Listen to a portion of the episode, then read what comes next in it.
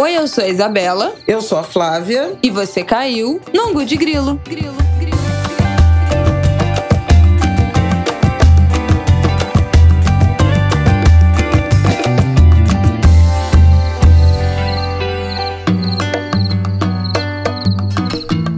Oi, gente! Boa tarde.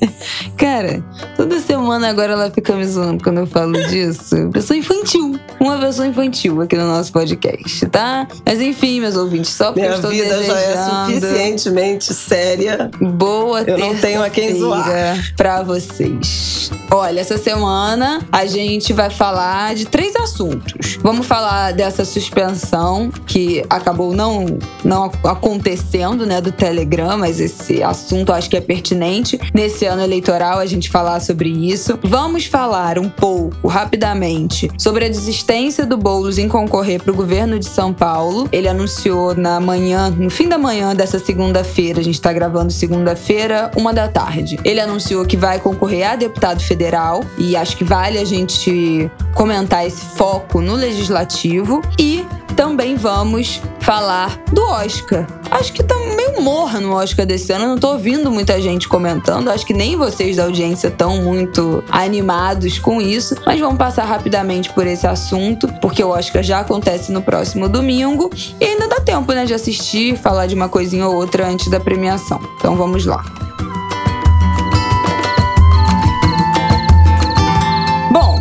Começar com o Telegram? Vamos. Vou dar um contexto rápido aqui dentro dessa história do Telegram, do que que aconteceu. É uma história de quinta, sexta-feira passada, então vocês devem estar cientes. De sexta. Porque, é porque a decisão foi quinta e foi anunciada na, Ah, na tá. sexta, o bloqueio. É, vocês devem estar cientes, aí muito se falou disso no, no fim de semana. Na sexta-feira foi anunciado que o Telegram seria bloqueado em todo o território nacional a partir dessa segunda, dia 21, mas esse bloqueio foi suspenso no domingo. Então o que, que aconteceu?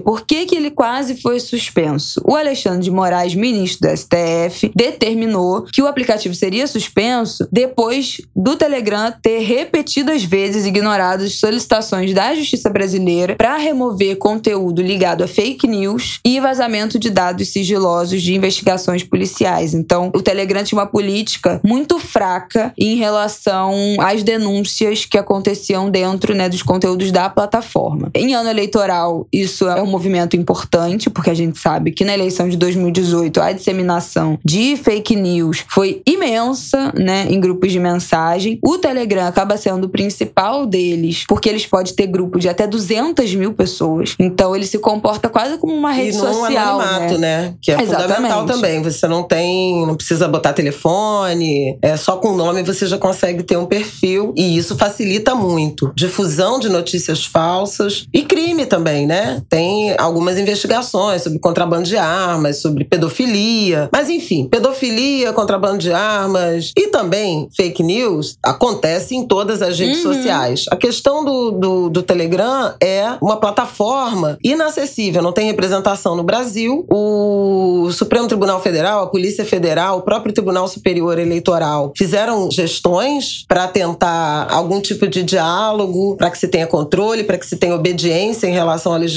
brasileira, e isso não foi alcançado. Então, Alexandre de Moraes decidiu, a pedido da Polícia Federal, por essa suspensão, numa decisão bastante dura, né? Uhum. que prejudicou muito mais gente do que, o, do que os alvos originais, mas muito na tentativa de ter uma resposta É, né? sim, sim. é, dá, dá aquele dessa famoso empresa, susto. desse, desse aplicativo. Foi super polêmico. No mundo jurídico, muita gente considerou que a, que a decisão tinha fundamento, baseada inclusive no Marco Civil da Internet, há previsões de, de sanções, incluindo bloqueio. A decisão baseada no descumprimento sucessivo de decisão judicial. Ela tinha sido a pedido da Polícia Federal, o que também não foi uma decisão de ofício do ministro, como já aconteceu em outras situações, mas sem dúvida, sem dúvida alguma, sob o eixo da liberdade de acesso à informação, de comunicação, de expressão e do direito coletivo dos milhões, são milhões, né, de usuários dessa plataforma no Brasil, foi de fato uma decisão que abre um precedente importante, né? Então, se tem alguém agindo errado num determinado universo, você detona todo o universo para enfrentar esse agente errado, foi esse o debate que surgiu. O Pavel Durov, que é o fundador, né, o idealizador do Telegram russo, né? E aí tem uma, uma coisa interessante, porque na Rússia o Putin empreendeu uma enorme perseguição que forçou inclusive ao Durov a sair do, do país e a instalar, sediar o Telegram em outro território. Hoje ele mora em Dubai. Justamente porque o Telegram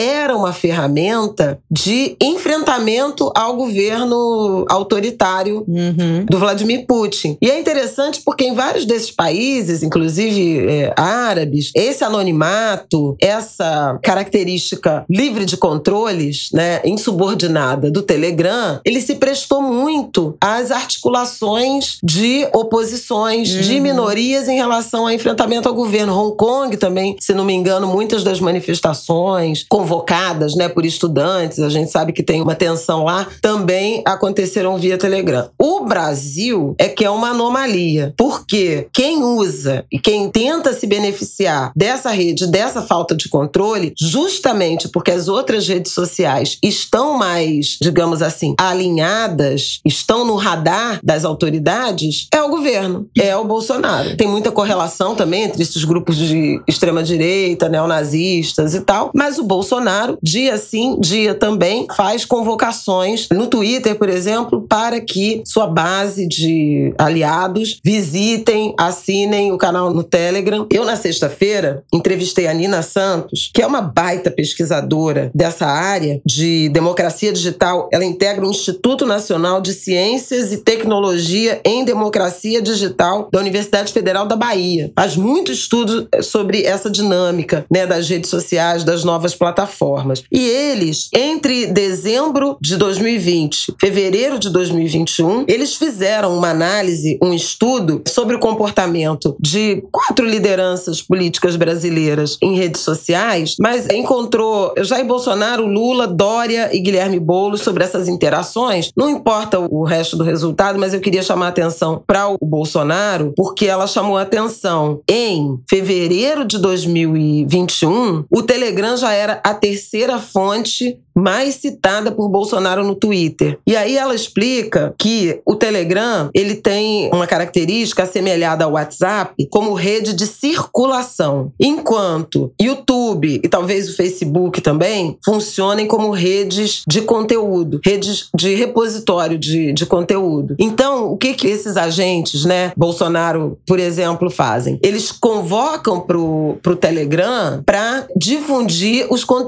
que estão nessas redes de repositório. Então, os vídeos, as entrevistas. É um canal de divulgação muito potente e o Bolsonaro já tem mais de 1 milhão e 200 mil seguidores no Telegram. É, porque esses canais têm um número ilimitado de quantas pessoas é, pode podem até 200 se inscrever. mil. Não, 200 mil são os grupos. Os Ah, é, canais, que é essa lista de transmissão, né, que você vai soltando em massa os avisos, link e tal, é um número ilimitado. Você pode ter infinitas pessoas é, inscritas para receber essas notícias, que podem ser desde notícias relevantes até fake news, até o que, o que quer que seja, que pode ser compartilhado ali. Os grupos são até du- 200 mil pessoas e aí funciona muito mais como uma rede social, né, do que como um simples aplicativo De de, mensagem. mensagem. E uma rede, qualquer rede social, gente, precisa de moderação. Precisa ter um, um canal que você consiga denunciar e cair com um post que seja golpe, com coisa que seja contra discurso de ódio,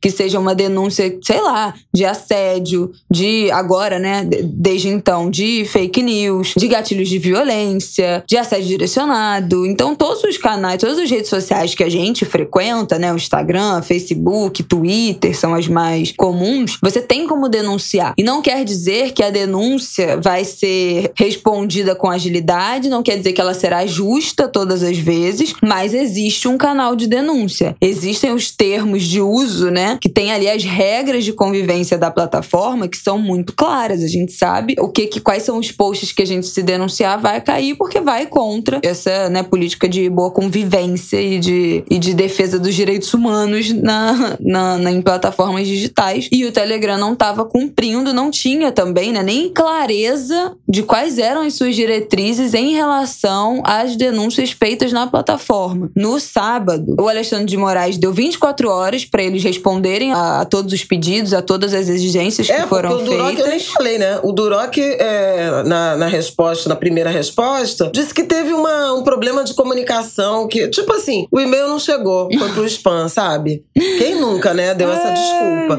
Mas foi um deboche, obviamente, um desrespeito. Não faz o menor sentido a quantidade de vezes. E isso passa pela atuação do Alan dos Santos, que é o blogueiro bolsonarista, que tá com prisão decretada, com um pedido de extradição, que nunca é levado adiante pelo governo brasileiro para viabilizar a vinda dele dos Estados Unidos. E ele continua atuando via Telegram por inalcançável. Isso fez a Polícia Federal pedir ao Alexandre de Moraes o bloqueio, a suspensão da rede inteira. E aí, no sábado, deram 24 horas para o Telegram responder. E aí foi quando eles finalmente deram uma resposta, informando quem seria o representante oficial do Telegram no Brasil, o advogado Alan Campos Elias Tomás, que, segundo o aplicativo, né, tem experiência anterior em funções semelhantes, além de experiência em direito e tecnologia, e terá acesso né, à alta administração do Telegram para que exista alguém que possa, né, uma pessoa física ou jurídica que possa levar várias demandas da justiça brasileira, do governo brasileiro, a, aos superiores do, do da empresa do aplicativo. E também eles cumpriram essa a medida de trazer mais clareza de quais serão o, o, qual é o comportamento, quais são as diretrizes do aplicativo em relação a essas denúncias, a esses pedidos né, de avaliação, de cair com a conta e tal da justiça brasileira. Então, as regras de uso do aplicativo né, ficaram mais claras. E aí, com isso, tendo sido atendido no domingo, a suspensão caiu, estava prevista para essa segunda, não vai acontecer. Então, acho que a ideia foi realmente dar um susto para que, tipo, gente, alguma coisa vocês vão ter que responder, algum movimento vocês vão ter que fazer. Nossa última última instância para vocês responderem alguma coisa, senão vai, vai cair. E aí as coisas se resolvem rapidamente, né? Tem que ser tudo no susto. Então não vai cair o Telegram por enquanto, decisão suspensa. Mas tem outro ponto que eu queria falar disso, que é óbvio que é um ponto muito menor, mas também eu acho que, que vale aqui dentro do nosso ambiente de podcast, né? Quem é, é muito ouvinte assíduo de podcast sabe que tem vários podcasts que fazem um canal de troca de grupo, né? No Telegram. Se assina, um apoia-se, um padrinho um, um, sistema de recompensa, né, de pagamento do podcast, você tem acesso a um grupo no Telegram. E outros, como Não Inviabilize, você pode entrar no grupo mesmo sem assinar nada. O grupo do Não Inviabilize, eu acho que tem 50 mil pessoas. É muita gente. E uma questão entre os podcasters nessa última semana foi o que, que eu vou fazer nesse fim de semana, né? Porque já tava esse boato de que talvez fosse suspenso, já tava rolando há mais de uma semana. Então Isso, já pessoal tinha de tecnologia, visto... né, e de que acompanha acompanha judiciário já estava esperando por algum tipo de medida de retaliação em razão dessa desobediência deliberada e, e persistente do Telegram. E aí já tinha visto algumas discussões começando do tipo, gente, onde é que eu vou enfiar 50 mil pessoas? E galera, que vocês que assinam, que estão lá no nosso grupo, o que, que a gente faz? Se realmente cair, para que plataforma a gente vai? Para quem a gente recorre?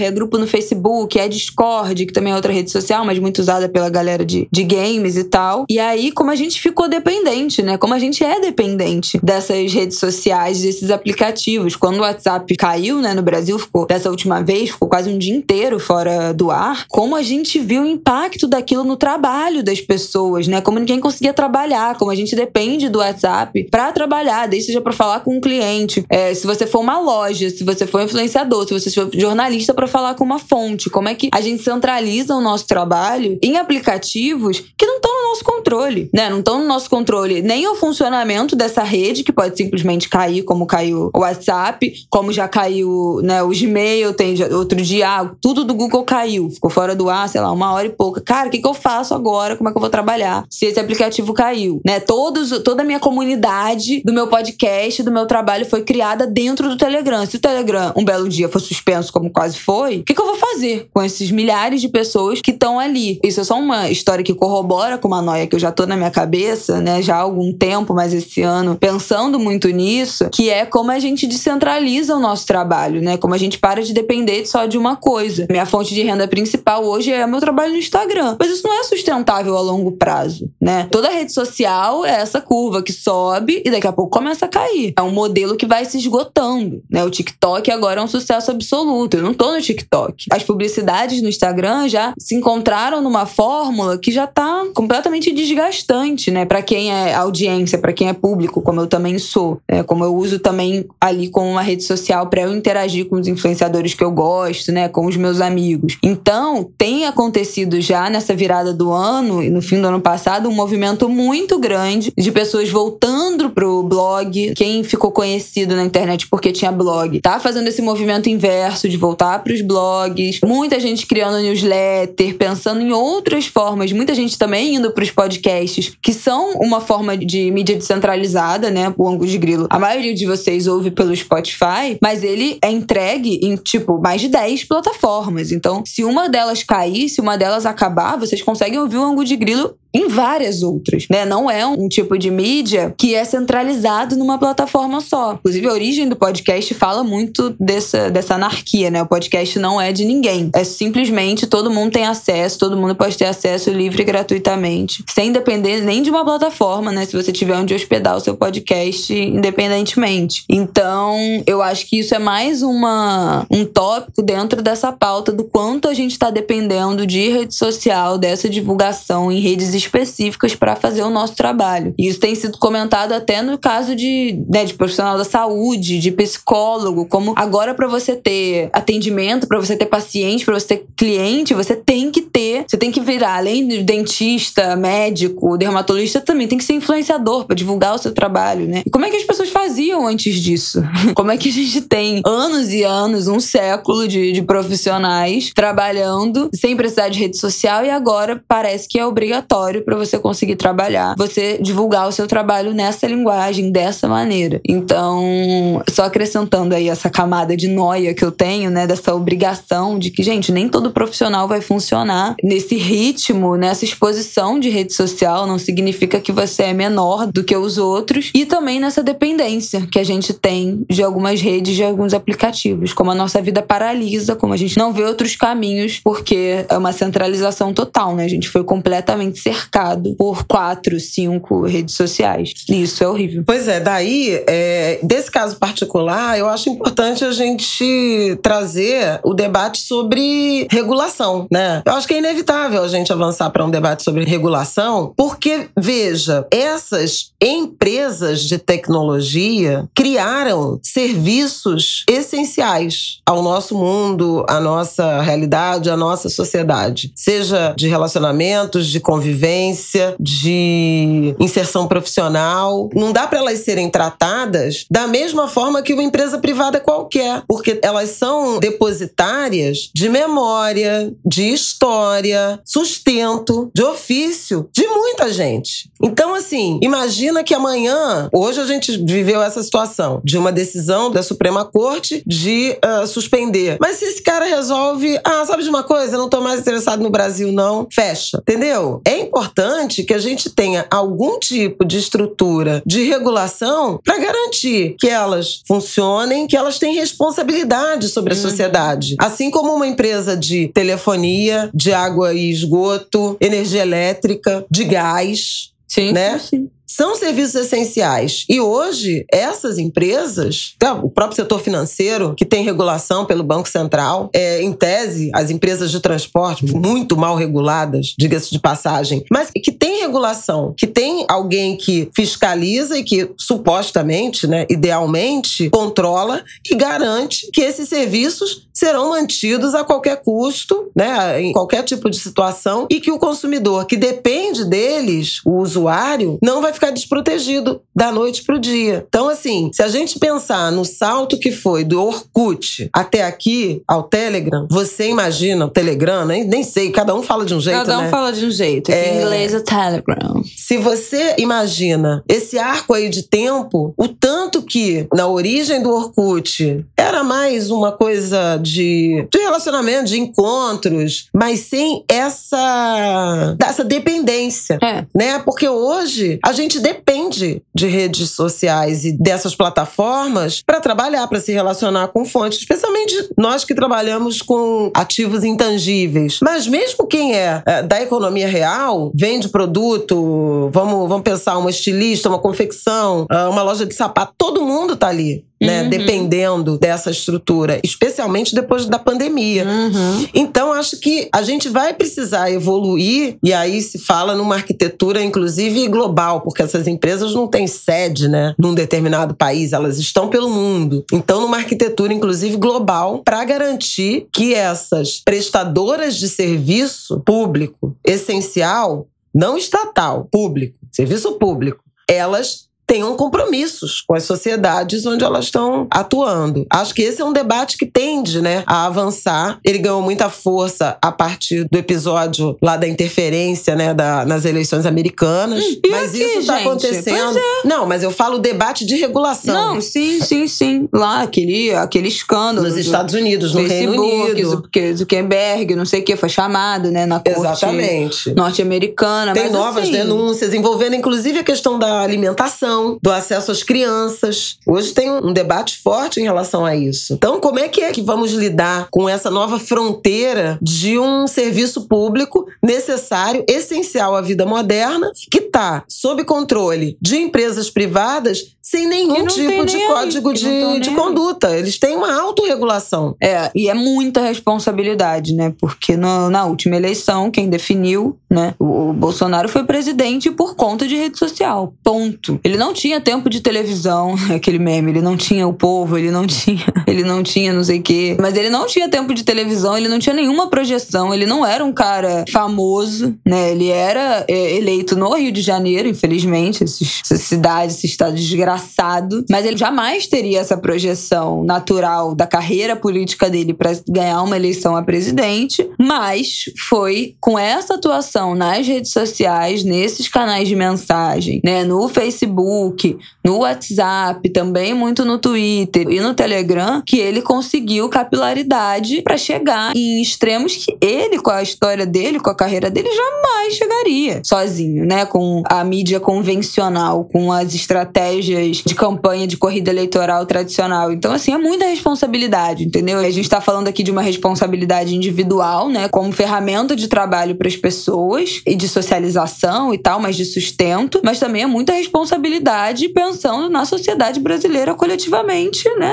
Que foram redes que definiram a presidência do país. Então, gente, tem que ter algum tipo de controle e de formas como a gente possa lidar com isso de, de um jeito de- dentro da lei, saudável, com notícias verdadeiras, com possibilidade de checagem dos fatos e tal. Muita gente se movimentaram em relação a isso, né? Nos últimos tempos, o Instagram, toda vez que você fala Covid, vacina, ele bota um aviso sobre levando para o site do Ministério da Saúde, informações atualizadas da OMS e tal. O Twitter, cada vez que você vai compartilhar uma notícia, ele fala: você não quer ler essa notícia primeiro, antes de compartilhar? É importante que você leia, nananã. Então, é, a gente já deu alguns passos em relação a isso nos últimos anos, em relação a fake news, inclusive por conta da pandemia e essa quantidade de informação falsa que foi gerada nos cuidados da saúde. Então, eu acho que é pra frente que se anda. Vamos lá.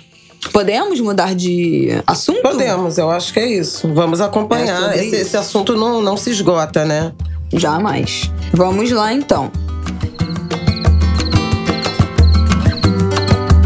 Vamos falar então, partindo aqui dessa ponta do iceberg, que foi o anúncio do Guilherme Boulos, né, do PSOL, de desistir da candidatura ao governo do estado de São Paulo. Ele era pré-candidato e desistiu e se candidatará a deputado federal. Ele fez um fio no Twitter, vou tentar dar uma resumida aqui, é um fio curto, do momento que vocês ouvirem, né? Um angu, então não vou ler palavra por palavra. Mas o que ele disse é: que depois de muito diálogo com companheiros do partido e de analisar o cenário, decidiu ser candidato a deputado federal e ele defende a unidade da esquerda para derrotar os tucanos e o bolsonarismo no estado de São Paulo. Ele tomou a decisão de ser candidato a deputado federal por uma razão: para ajudar a construir uma bancada de esquerda no Congresso. Hoje o Centrão governa o Brasil. A gente precisa ter força para a reforma trabalhista, o teto de gastos e aprovar mudanças populares. Quero ainda ajudar o PSOL não apenas a superar a cláusula de barreira, mas ampliar a sua bancada no Congresso. O pessoal é um partido fundamental para o Brasil, com pautas que precisam ter mais visibilidade e voz no Congresso. O que está em jogo esse ano não é apenas ganhar uma eleição, mas tirar o Brasil do buraco e resgatar as esperanças. Eleger o Lula é decisivo, mas vamos precisar de um Congresso que expresse os interesses populares e eu quero estar na linha de frente dessa batalha. No estado de São Paulo, temos outro desafio: derrotar Eduardo Bolsonaro. Não podemos deixar que seja de novo o deputado mais votado. São Paulo Precisa dar outra mensagem: derrotar Bolsonaro na presidência e seu filho na Câmara dos Deputados. Vamos sem medo e vamos com esperança. Achei muito interessante esse, esse posicionamento. A gente já fala muito aqui no Angu, vocês sabem, nas últimas eleições, todas as últimas eleições, desde que esse podcast existe. A gente fala da importância da gente olhar para o legislativo, para as outras casas, né? Para a importância dos vereadores, deputado estadual, deputado federal, senador. A gente fica com um olhar muito viciado no executivo, né? No presidente, no governador, no prefeito. Mas, cara, quem tá tomando de fato as decisões, quem aprova, quem veta, quem cai com não sei o quê, quem passa o projeto, são os deputados, são os vereadores. E a gente dá muito pouca atenção para isso. Então, é um movimento extremamente interessante. Eu considerei muito inteligente do Boulos, porque seria muito difícil, eu acho, ele ganhar o governo de São Paulo. E acho que fazendo essa análise, viu que seria mais uma corrida perdida no momento em que é essencial. Que é isso, né, gente? A gente tem falado a esquerda brasileira está se movimentando, Lula é o primeiro nas pesquisas, mas o que, que adianta se nosso regime político tem Câmara dos Deputados, tem Senado, que vota, aprova em primeiro, segundo turno, vai pro Senado, volta, nananana, do que adianta a gente ter um presidente alinhado de uma maneira e todo o resto das figuras políticas de outra? Nada vai passar, nada vai ser votado. A gente não vai conseguir nada, né? Tendo simplesmente o Lula como, como presidente. Não se esgota aí. Esse movimento dele de aumentar essa bancada de esquerda, o Boulos vai ter muito voto. Ele já teve uma votação muito expressiva no passado nas eleições de, de prefeito, né? Um desempenho que foi pô, muito além do esperado, surpreendente. Ele cavou uma aproximação com os adolescentes, com a juventude. Ele foi em podcast de jovem. Ele já fez esse movimento que a gente já comentou aqui esse ano, em fevereiro, né? No ângulo de grilo da aproximação com a juventude. Então ele já virou o foco dele para uma galera mais jovem também sendo ele um cara muito jovem, conseguiu um resultado nas últimas eleições muito interessante e muita chance de conseguir puxar mais gente. Então, engrossa também essa bancada, que é um movimento essencial para que né, a gente consiga reverter coisas que foram feitas, como é da vontade, como o Lula tem falado, de derrubar mudanças que já estão colocadas, de fazer alterações como da reforma da Previdência. É algo que tem sido dito, se vai acontecer, não sei, mas são coisas que têm sido ditas e vão precisar de voto, vão precisar de lobby, vão precisar de gente para debater e para dialogar. Então achei um movimento interessante. Queria te ouvir, sabe? É, eu acho que é uma, uma necessidade né, do campo progressista de ampliar a sua participação, a sua presença no poder legislativo, na Câmara, que vai ser inteiramente renovada, né, em tese, né, serão 513 deputados eleitos, e no Senado, um terço. Né? Essa é a, a rodada de de, um terço. Preciso lembrar que em 2018 o Brasil elegeu um dos congressos mais conservadores da história, uhum. né? Na esteira, inclusive, desse bolsonarismo. Vamos lembrar que o PSL, um partido inexpressivo, quase inexistente, elegeu 52 deputados. Foi de praticamente nada para a maior bancada. O PSL ele está se unindo, né, ao DEM e virou União Brasil, mas muitos desses quadros bolsonaristas migraram para o PL, que é agora o novo partido em que está o Bolsonaro. Com essas forças conservadoras estão as bancadas da Bíblia, do Boi, e da bala. São agendas fortemente contrárias à inclusão, a políticas de segurança menos focadas no confronto. São agendas do ponto de vista de comportamento, como a gente chama de costumes, né? Muito pautadas pela uh, moral religiosa, traz vários impactos em relação a liberdades individuais. São agendas comprometidas, por exemplo, com o agronegócio exportador e, em larga medida, com desmatamento. Então, assim, para fazer frente a esse arcabouço de projetos que impõe retrocesso ao nosso ambiente institucional e ao ambiente global, vai ser preciso, sim, eleger um Congresso mais progressista, mais humanista, mais alinhado com esses valores de responsabilidade ambiental, de proteção ao meio ambiente, de inclusão. Tem muitas agendas que dependem de um enfrentamento e de um perfil mais progressista, mais democrático, menos patrimonialista, menos elitista do Congresso. E isso é fundamental é ter compreensão. A esquerda, não vou falar de, de partidos específicos, está apresentando uma certa dificuldade há algum tempo de lançar esses cabeças de chapa, essas pessoas que alavancam candidaturas. E o Eduardo Bolsonaro, citado pela Isabela e pelo Guilherme Boulos, é um exemplo. Aqui no Rio, nós tivemos o próprio Hélio Negão, né? Hélio Bolsonaro, que teve inclusive a licença para. Foi um, um deputado super votado. Não, gente. E, e que leva outros. Deus. Então, assim, é fundamental que, de fato, o campo progressista se articule em candidaturas competitivas que levem renovação e presença numérica. Porém, a gente está de novo refém das figuras de sempre. É um homem branco, ah, enfim. E não dá para não falar disso, entende? Nesse período, esse campo progressista não projetou pessoas negras, mulheres, mulheres negras, mulheres trans, negras e trans, para é, serem né? esses puxadores de legenda. Nós temos um episódio é, que eu acho que é espetacular em termos de desempenho de voto, que foi a vereadora Duda Salabert lá em Minas, que ela tinha sido candidata ao Senado e aí ela se elegeu com uma votação recorde como vereadora em, Belo Horizonte, se eu não me engano, 300 mil votos. Uma coisa assim absurda para uma eleição municipal. Mas não sei em que medida se está investindo, né? Os partidos, as legendas estão investindo, estão dando visibilidade aos projetos dessas mulheres, desses quadros, para que elas também estejam presentes nessa renovação.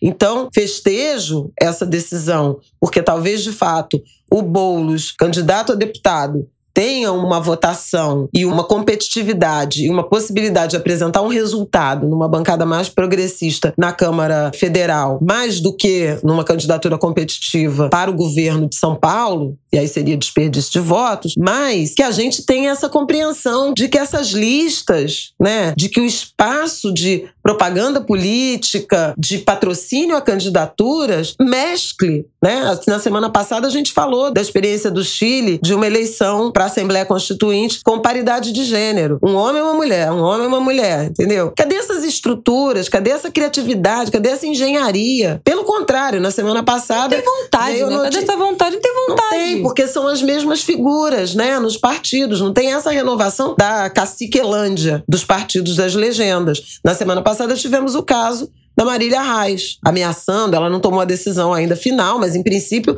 deixaria o PT por mais uma vez ter sido bypassada pelo PT de Pernambuco. Ela tinha um interesse, uma candidatura a governo, mais de uma vez já negligenciada, afastada, brecada, né, impedida por conta das alianças do PT com o PSB em Pernambuco, mas ela tinha uma intenção de se candidatar ao Senado, se o candidato ao governo, os partidos estão fazendo esse acordo, né, esse equilíbrio. Um indica o candidato ao governo, o outro indica o candidato ao Senado, são as duas eleições majoritárias desse ano. Não quiseram dar para ela também a eleição ao Senado. Eu, inclusive, comentei isso na Globo News. Acho que a deputada Marília está certa, porque ela é sistematicamente solapada nas suas ambições políticas por essas alianças do PT uhum. com o PSB, que privilegiam, de modo geral, homens. Uhum. Homens brancos. E acho uma pena pena que nesse momento em que a gente está há anos discutindo protagonismo feminino, maior presença, Marília Arras teve um papel importante no projeto do enfrentamento à pobreza menstrual, Uhum. né?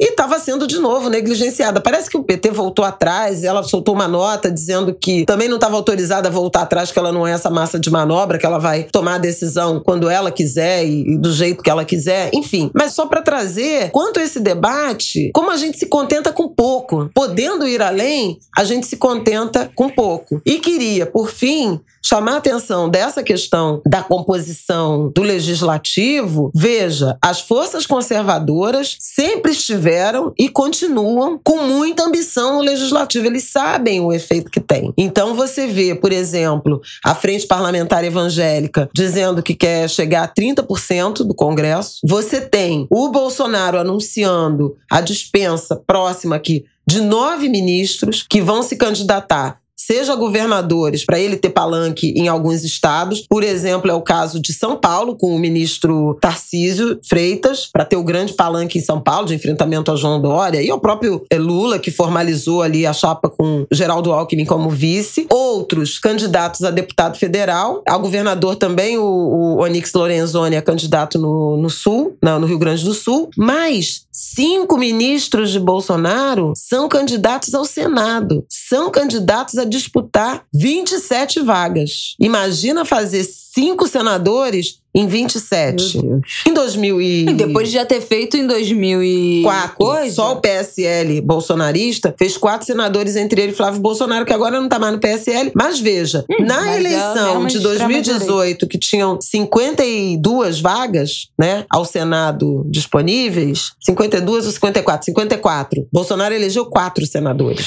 É, mas a gente tá fazendo uma conta Só de no partido quatro dele. do partido dele, né? Porque tem outros partidos. Outros bolsonaristas É, que outros agora. Que os bolsonaristas dele também saíram e foram pra esses outros partidos. Se a gente fizer Não, essa tem conta... de outros partidos que apoiavam, porque ainda tinha coligação. Aí vai ser Agora, veja, ele tá com ambição de fazer cinco senadores em 27 vagas. pesadelo. Entre eles, Damares Alves. Deus. É candidata ao Senado. Deus! Né? Meu Flávia Arruda, Deus! que é secre- ministra da Secretaria de Governo. Meu Deus, Candidata ao Senado. Essa Damares não dá, gente. Tereza Cristina, ministra da Essa Agricultura. é outra que, pelo Candidata ao Senado. Deus. Eu até chamei atenção para isso. Dos cinco candidatos ao Senado, é, ministros bolsonaristas, três são mulheres. Então, melhor que. Olha que loucura. Bom, a gente As três ministras aqui, deles. né? Mas A quantidade que mulheres, de que mulher agenda de mulheres são essas? Pois é. A gente já falou aqui nas últimas. Em algum momento desse período aí, como tem um monte de candidata mulher bolsonarista que conseguiu projeção e conseguiu ser eleita nessas últimas eleições. Pois é. E, a gente também já falou sobre isso. Ah, é para botar mulher irrestritamente? É para botar qualquer mulher? Não. Uma mulher que não está a serviço das pautas de promoção de saúde, de defesa da vida de, e liberdade de, de escolha de outras mulheres, não nos interessa, né? Então, assim, vamos comemorar qualquer eleição feminina. Não, não, não, não não. Nem pensar. Então, é isso aí. Três mulheres. Mas que mulheres são essas? Estão defendendo que agenda? Estou fora. Tô fora. Tô fora. Essa sororidade aí não contem comigo. Mas achei, enfim, um movimento interessante, preocupante esse negócio, né, dos ministros saindo para essas candidaturas. E queria fazer um alerta, fechar esse nosso bloco. Chega Ah, tá alguma rolando. coisa? Não, tá rolando a campanha do voto dos 16 e 17. é isso que eu vou a falar.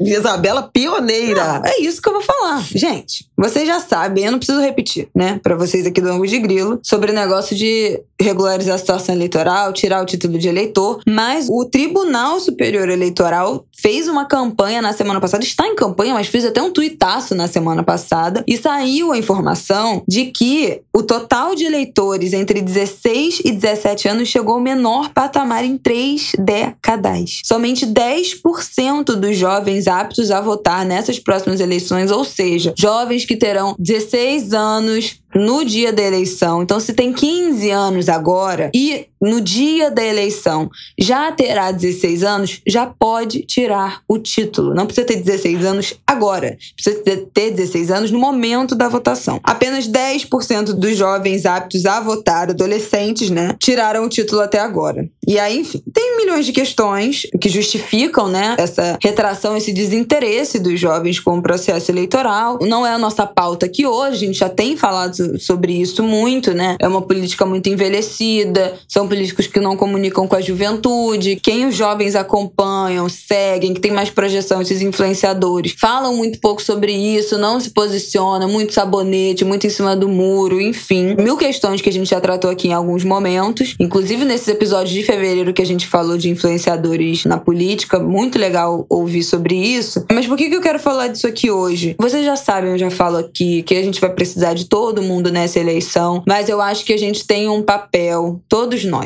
então, assim, tem muitos professores que ouvem o ângulo de grilo. A gente sabe que a situação nas escolas para debater política tá muito delicada, mas eu acho que se tiver alguma forma de trazer esse assunto, de tirar o título de eleitor da importância de votar, ponto, sem entrar em, em mérito de quem votar, mas falar da importância de tirar o título, de ir votar, é, seja lá em quem for, é, é, muito importante a gente se prestar esse papel. É muito importante a gente ver na nossa família um primo, sobrinho, tem 15 anos, tem 16, 17. Ô, Fulano, já tirou seu título? Tem que votar. A gente cobrar os influenciadores é, e as personalidades da mídia que a gente segue que comuniquem isso pros jovens. Na semana passada, no. Não sei se foi no sábado, ou se foi ontem, ou se foi na sexta, enfim, algum dia. Dos últimos três dias depois desse tuitaço aí do TSE, o Casimiro, que eu já citei aqui, falou na live dele, fez um chamado aos adolescentes que acompanham ele, 16, 17 anos, para tirar o título de eleitor. Então é muito importante, gente, a gente falar sobre isso, a gente cobrar das pessoas que a gente acompanha, das pessoas que a gente gosta, que falem sobre isso, a importância de tirar o título, a importância de votar. Eu fui uma que não tirei o título com 16 anos, eu só fui votar com 18, eu era completamente alheia a esse. a essa.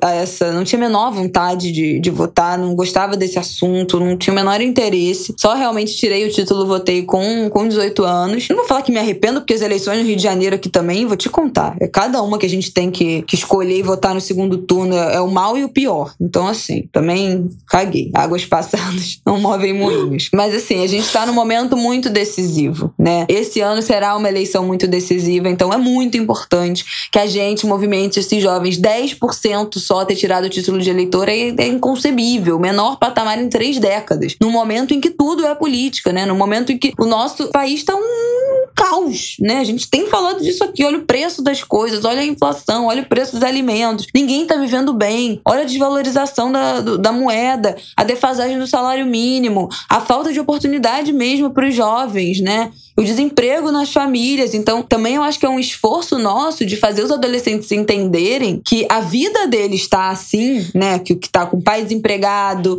que a pandemia atrapalhou muito além do que seria o, o normal para o momento. O desempenho escolar, a frequência escolar, a qualidade do ensino, que não tem perspectiva, não tem jovem aprendiz suficiente, não tem incentivo a primeiro emprego. Tudo isso faz parte de um contexto e de decisões, né? Ou de negligência política. Tudo isso gira em torno de política. Ah, Isabela, mas só o voto não resolve tudo do país. É óbvio que não resolve tudo do país, né? O voto é importante, mas não é tudo, né? Tem gente que inclusive defende que o voto que é, não devia nem não votar. votar mas não é, votar. Piora muito. É, não adianta, né? Qual é o caminho? O caminho que a gente tem é esse. Então, vamos fazer esse esforço, vamos tomar para si essa responsabilidade. É, enquanto influenciadores, sei que tem colegas aqui de influenciadores que ouvem a gente, outros podcasters e tal, falar sobre isso com a nossa audiência, cobrar outros influenciadores e também dentro das nossas famílias, os professores que puderem tratar desse, dessa estatística que tá baixa, né? Se, se isentando de qual, qualquer problema, gente. Pelo amor de Deus, não quero ninguém aqui demitido porque levou assunto de política pra sala de aula, porque a gente sabe que a situação está assim. Glória a Deus tem. Olha o carro do velho, velho. Ar-condicionado velho. Geladeira velha.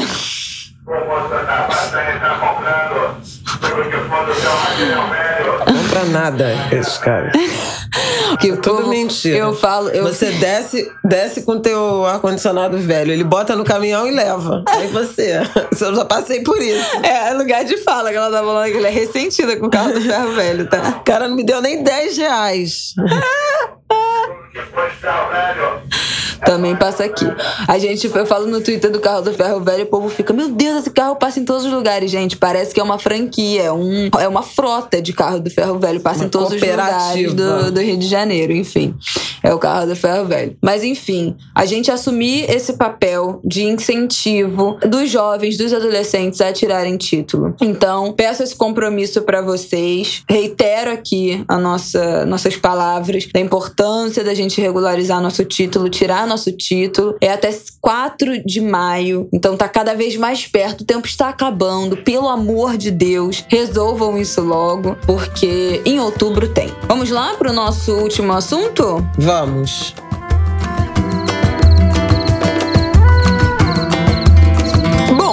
Aqui um pouquinho de Oscar, né? Que acontece no, nessa próxima semana. Eu, gente, eu tô aqui de espectadora também, porque eu tenho uma dificuldade com filme, né? Eu não vejo filme, eu gosto mais de série. Ai, ai. Então, eu não tenho muita paciência mais pra ver filme. Eu não assisti nada. Então, eu vou ficar no papel de ouvir que aqui Flávia assistiu. Essa já vai ser o nosso hall de indicações, né? De conteúdo. E também falar um pouco do que, que foi indicado, do que, que foi uma surpresa positiva ou negativa. A gente tem o recordista de indicações aqui, que é o filme Ataque dos Cães. Líder, 12 indicações no total, incluindo melhor filme, melhor Dos que eu vi, eu acho que é favoritíssimo. E melhor ator. Excelente filme. E em segundo lugar, Duna aparecendo em 10 indicações. É... Muito bom também, mas eu acho que é mais por categorias técnicas. Vi. Hum, não sabia não, querida. querida. Nossa, toda no... Eu prometo Na- na ficção eu só não vi os filmes que estão no cinema. Os que estão disponíveis em streaming, eu vi quase tudo. Tem uma surpresa que até fui lembrada aqui, porque tinha uma grande expectativa de que a Lady Gaga fosse ser indicada pelo papel dela no Kazaguchi. E não foi, né? Não foi indicada a melhor atriz. Também vi. Você viu? Você gostou? Gostei.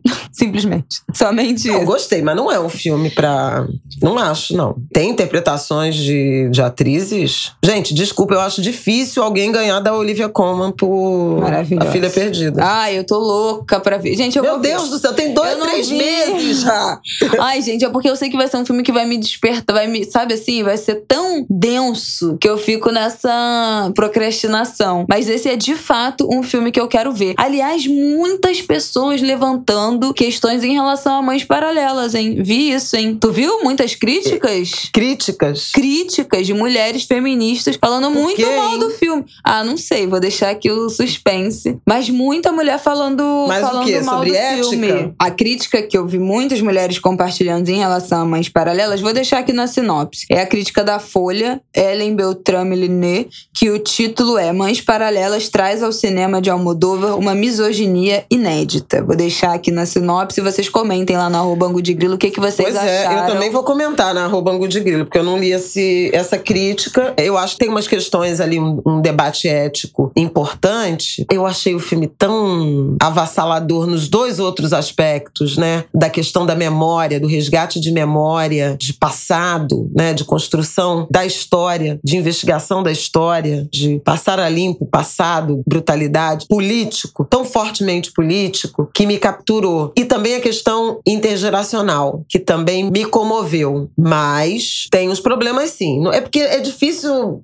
É, comentar sem dar spoiler, né? Não, sem- é, sem spoiler. Não dá pra dar spoiler. Então, mas tem ali questões, tem, tem questões, conflitos éticos. Agora, não sei, é minha misoginia do Almodóvar. Nunca identifiquei Almodóvar como um diretor misógino, não. Vamos ver, Vamos ver. vou ler. Vou deixar aqui na. na Mas é um ótimo filme. Acho que a Penélope Cruz é candidata também, né? Sim, sim, sim, candidata É. a melhor atriz. Isso. Ela tá É. muito bem, mas não acho.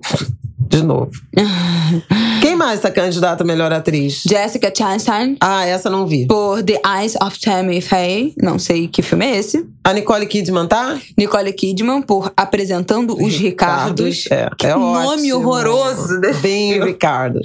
É. É, e Kristen Stewart por Spencer. Também foi elogiada. Pois essa- é, diz que ela é essa- candidatíssima. E Hollywood adora esses papéis, né? Que é. É. esses papéis de, de caracterização de Aham. personagens históricos, né? Várias atrizes ganharam Oscar com esse tipo de interpretação. Melhor ator Will Smith está concorrendo por King Richard, Tá Criando muito Campeões, bem. filme que é sobre o pai, né, da Serena e da Venus Williams. esse o Rafael projeto- assistiu. projeto Disse que ele de- tá muito bem, mas que acha que não é, Não é acho, de não. Oscar. E quem é que vai ganhar melhor ator? É o Palpites. Ataque dos Cães. Benedict, Benedict Cumberbatch. eu acho. Tá dando seus palpites aqui. Também Nossa, temos... mas ele tá incrível. Eu tô vendo o Denzel, não terminei ainda. Macbeth. Ele tá muito bem, mas eu acho difícil. E tem mais um negro, né? São três negros. Andrew e- Garfield. Cadê? Apresentando o Ricardo. Ah, o Javier Bardem tá super bem. Ah, não. Andrew Garfield não. é, São dois porque- negros. São dois negros e um latino. Javier Bardem tá muito bem em Beans Ricardos. Mas eu não acho que vai ganhar. Eu acho que o Oscar é. E esse aqui, o. Melhor direção. Não, peraí, ator. Ator. Esse é aquele menino que o Mar- Martin botou outro dia sem. É um musical, Tic Tic Boom. Ah, Lembra? é esse filme, O Martin botou sem querer, assim, mexeu no controle e começou esse Eu filme. não sabia é ele. isso, não. É ele. Mas eu acho que não tem pra ninguém. Acho que é o Ataque dos Cães. Olha, Flávia Ol cravando aqui que Ataque dos Cães vai varrer o Oscar, hein? Não, mas olha só, gente. Eu não vi, porque tem alguns que são super. é, é, amor sublime amor. E esse Drive My Car. Que é Spielberg, Tá- Amor Sublime Sublime Amor. Exatamente. Tá super badalado, mas eles estão nos cinemas. Então eu ainda não o Drive consegui My ver. Car é um filme com atores asiáticos, um filme japonês, pelo que eu pesquisei aqui, que se passa no Japão e tá concorrendo a melhor filme, né? Não tá melhor filme estrangeiro. E parabéns Pois é. Belfast também tá muito bem cotado. Mas também é outro que tá nos cinemas. Então eu não tenho como opinar. Agora, dos que eu vi, realmente, Ataque dos Cães. E é uma diretora mulher, hein? Que tá, tá concorrendo. tá Jane, concorrendo. Jane, Jane Campion, que tá concorrendo a melhor direção. Cara, é muito bonito. Bom, o Oscar vai ser no, no Domingo dia. 27. Que horas que começa? Deixa eu ver aqui. Não, mas eu não terminei. Eu tenho mais Ah, coisa tu pra tem mais falar. coisa pra falar? Tenho, Querida. porque é, me é chamou a nove da atenção- noite, tá? Do domingo 27. Me chamou a atenção um pacote. Eu até já falei aqui do Audible, que Sim. fala do menino, do time de. Tá lá na sinopse do nosso episódio da semana passada. Exatamente. O link. Mas depois eu vi mais dois filmes que se relacionam com o esporte. Então, os angulers que gostam dessas. é, Bom, mais três, né? Porque o King Richard também é Aham, totalmente também, total. é, ligado nisso. Mas queria recomendar. Um é o The Queen of Basketball. Eu acho que é isso. É um curta. Ele tá no YouTube. É um curta do New York Times. The Queen of Basketball. Sim. É isso. Cara, é sensacional. Melhor documentário em curta-metragem, concorrendo com Audible e outros três É, aqui. Lead os Me outros eu não Home, vi. Songs for Ah. Leave Me Home eu vi. É sobre sem teto. Hum. É sobre moradores de. A crise americana, em situação de. que- as pessoas que foram levadas, outros que já moravam e outros que foram. É muito bonito o filme. É um, é um documentário também. É bonito. Mas ele não traz nenhuma grande Novidade. assim, novidade. Entendi. Eu acho que dos que eu vi, Audible é realmente, pelas camadas que ele alcança, é, um filme que me afetou muito, assim, muito. E é curto, como eu já falei. Em meia hora você, você se desconstrói inteira, sabe? Porque é muito impressionante. Debate sobre capacitismo, recomendo muito. Mas esse, The Queen of Basketball, é sobre a primeira mulher negra jogadora de basquete que foi invisibilizada pela história. Uma mulher incrível no- nos Estados Unidos, né? Ela, inclusive, foi a, a primeira mulher a fazer primeira cesta numa competição olímpica em Montreal, no Canadá, em 1978, porque até então não tinha basquete feminino. Meu Deus. E ela fez Caraca, a primeira 78 cesta. é outro dia, gente. Outro dia. Que isso? Porra, é muito legal o filme. E é ela contando. Ah, ela contando? É ela contando. Ela tá viva? Ela- não, ela morreu Ah. no início do ano passado. Ah, tá. Mas, ela é, recentemente. mas ela morreu recentemente. É, eu quero achar o nome dela, porque puxa vida, né? Lucia Harris. Uhum. Ela primeiro, ela vai jogar uma cesta, né, de basquete na casa, no quintal da casa. Então ela era apaixonada por basquete. Os vizinhos, as crianças vizinhas iam na casa dela jogar basquete, não sei o quê. Aí ela vai pra escola e começa a, a jogar basquete na escola. Aí ela é a única negra, mesmo no time feminino. Ela vai para uma escola chamada Imaculada de Freira e por causa da atuação dela só tinha branca e ela a única negra, que era incrível jogadora. A escola ganha três anos seguidos, os três anos que ela tava ganhou uhum. o campeonato estadual. Aí montam a seleção de basquete olímpica e ela vai pro Canadá. Elas ganham medalha de prata. Tinha nenhuma tradição. Depois ela volta, não tem espaço. Né? Já existia NBA, mas não tinha mulher na NBA. Aí ela, o namorado de colégio pede ela em casamento, ela aceita se casar e depois ela acaba sendo convidada para NBA. Não vou contar mais, porque Pra não dar spoiler de tudo da vida dela. Já contei até que ela morreu, né? Mas é, era óbvio, é, né? Vai morrer todo mundo. É, mas ela é uma senhorinha muito astral. Ela, ela contando, assim, a vida dela, ela não conta de um jeito melancólico, uhum. sabe? Embora o filme seja atravessado por isso, porque ela tinha essa interseção, né? De ser mulher e negra no momento em que não existia. Então, ó, The Queen of Basketball Audible, King, King Richard, e por último, A Hand of God, A Mão de Deus, que é um filme italiano que é concorrente a melhor filme estrangeiro. Começa a história, é um jovem, o protagonista é um adolescente, em Nápoles, numa família fanática por futebol, quando o time do, Natali, do Nápoles contrata o Maradona, melhor jogador do futebol do mundo, que ninguém esperava, que assim, é tipo assim, o, até eu, eu parei de ver e falei pro Aidan, vamos terminar de ver junto, que eu tenho certeza que você vai gostar desse filme. Então eu fiz essa, ó como eu sou generosa. Eu parei de ver o filme, porque eu achei que tinha a cara dele. Parei de ver, porque o Adam só vê reprise.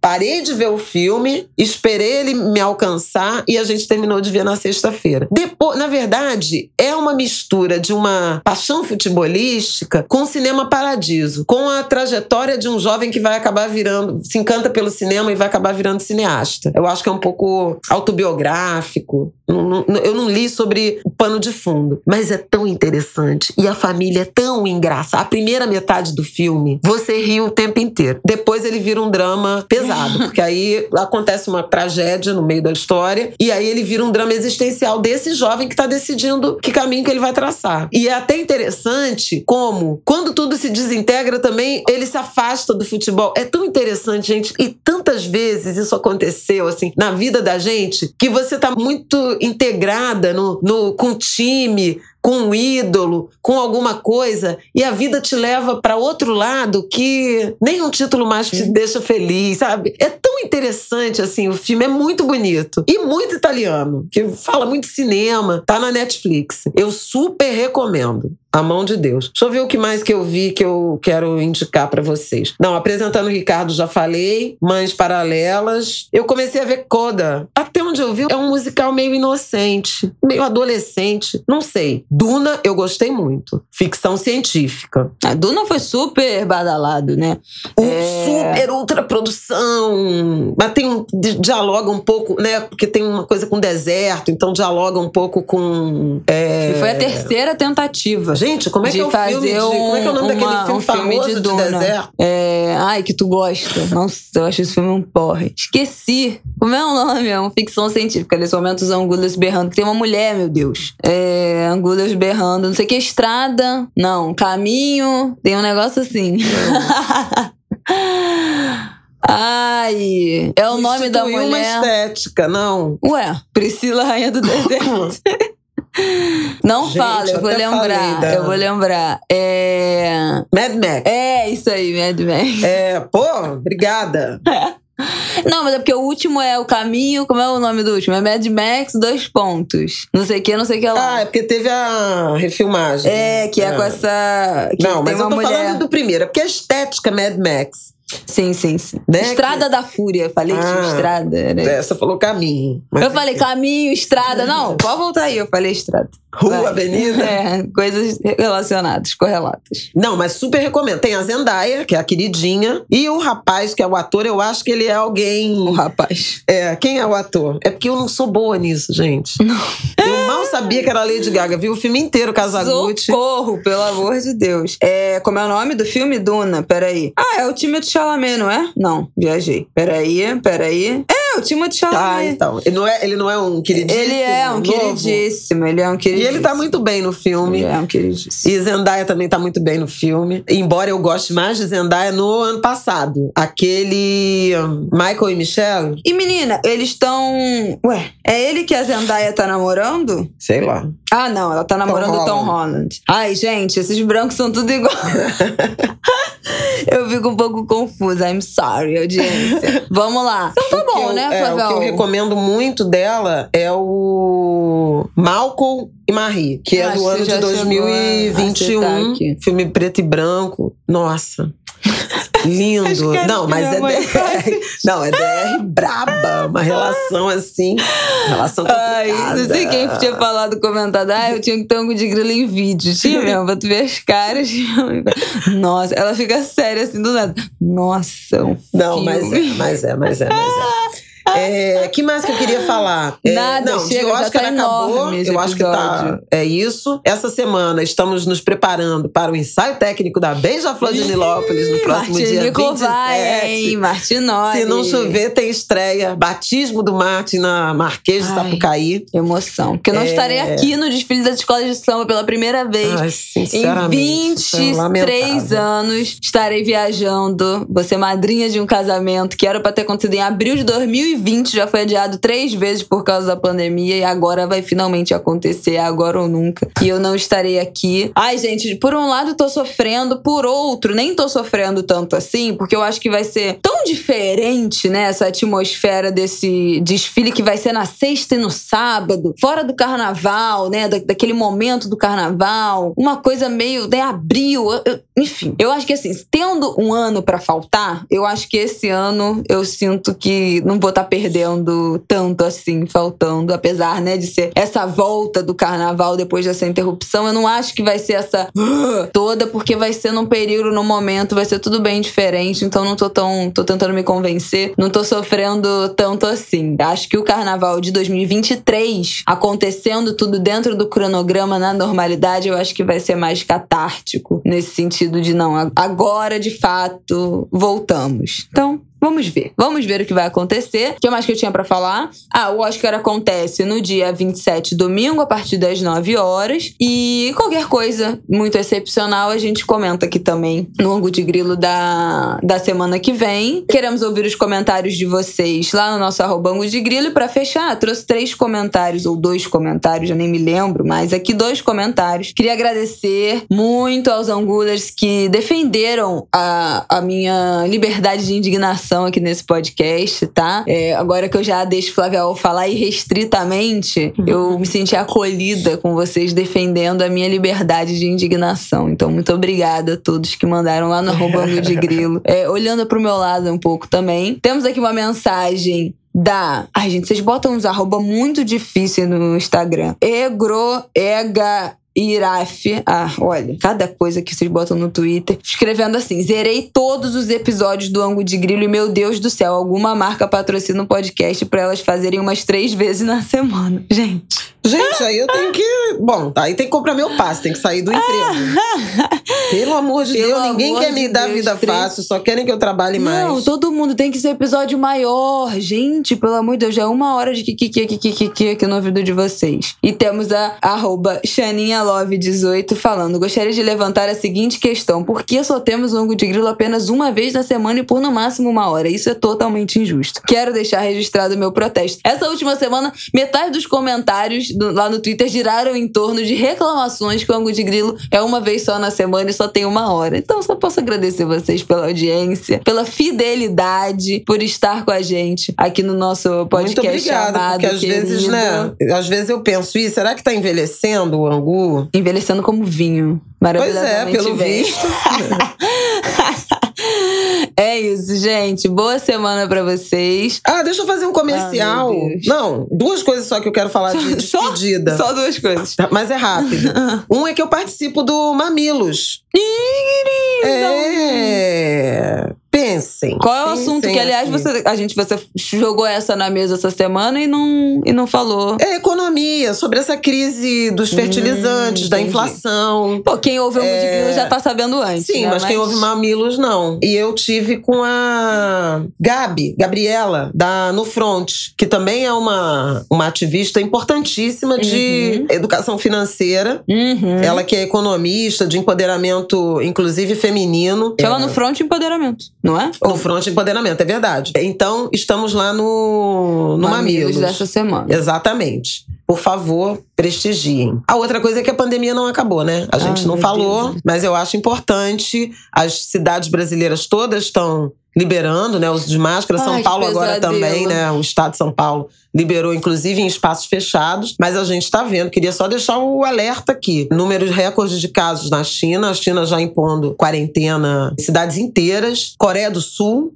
na mesma situação. Alguns números na Europa, a China voltou a registrar mortes por Covid. Então, assim, uma mensagem repetida, mas protejam-se. Ah. especialmente dos nossos não vacinados. Se sabe de gente que não se vacinou, que não tomou é, dose de Corte reforço. da sua vida quem não se vacina. Idosos que já estão começando a, a serem chamados para uma quarta dose. Por favor, não descuidem disso. A gente ainda tem que se preocupar. É isso, gente. Até semana que vem. Boa semana pra vocês. Bom final de semana. Bom ensaio técnico pra quem for. Pra quem não for o ensaio técnico, o Rio Carnaval. Lá no. Procura, só digitar Rio Carnaval que vai No aparecer, YouTube. verificado no Twitter, tem canal no YouTube, tá transmitindo os ensaios técnicos pra gente. Com Milton acompanhar. Cunha apresentando. Exatamente, Milton Cunha apresentando, sensacional. Então, é isso. Tá é bom? isso. Até semana que vem. Um, beijo, cuidem-se bem. Hoje, segunda-feira, 21 de março, é Dia Internacional de? Combate à Discriminação Racial. Nosso repúdio aqui ao racismo. Precisa de mais repúdio É, nesse Mas podcast. só pra lembrar da data. É isso, gente. Um beijo. Vou Beijo. desligar antes que ela puxe mais um troço pra falar. Tchau. Ah, Paulinho marcou dois gols! Uh! 2 a 0 vitória do Bayer Leverkusen, dois Ai, gols de Paulinho, um céu, golaço carregando a bola do meio-campo e o segundo gol de cabeça. Detalhe: o moleque entrou aos 80 minutos é, de jogo, Fez coisa o que o Bayern come- 86. comete esses erros, né? Mas fez o primeiro gol aos 86, o segundo gol aos 90 minutos e a Não, partida não. estava 0 a 0 A 90. no- dois minutos de acréscimo. 92, que não era 92, né? Mas os dois minutos finais de acréscimo, segundo gol. E é isso. Gol- gols da vitória do Paulinho. Tchau, Viva! gente. Pelo amor de Ô, Deus. quero! Tchau, beijo.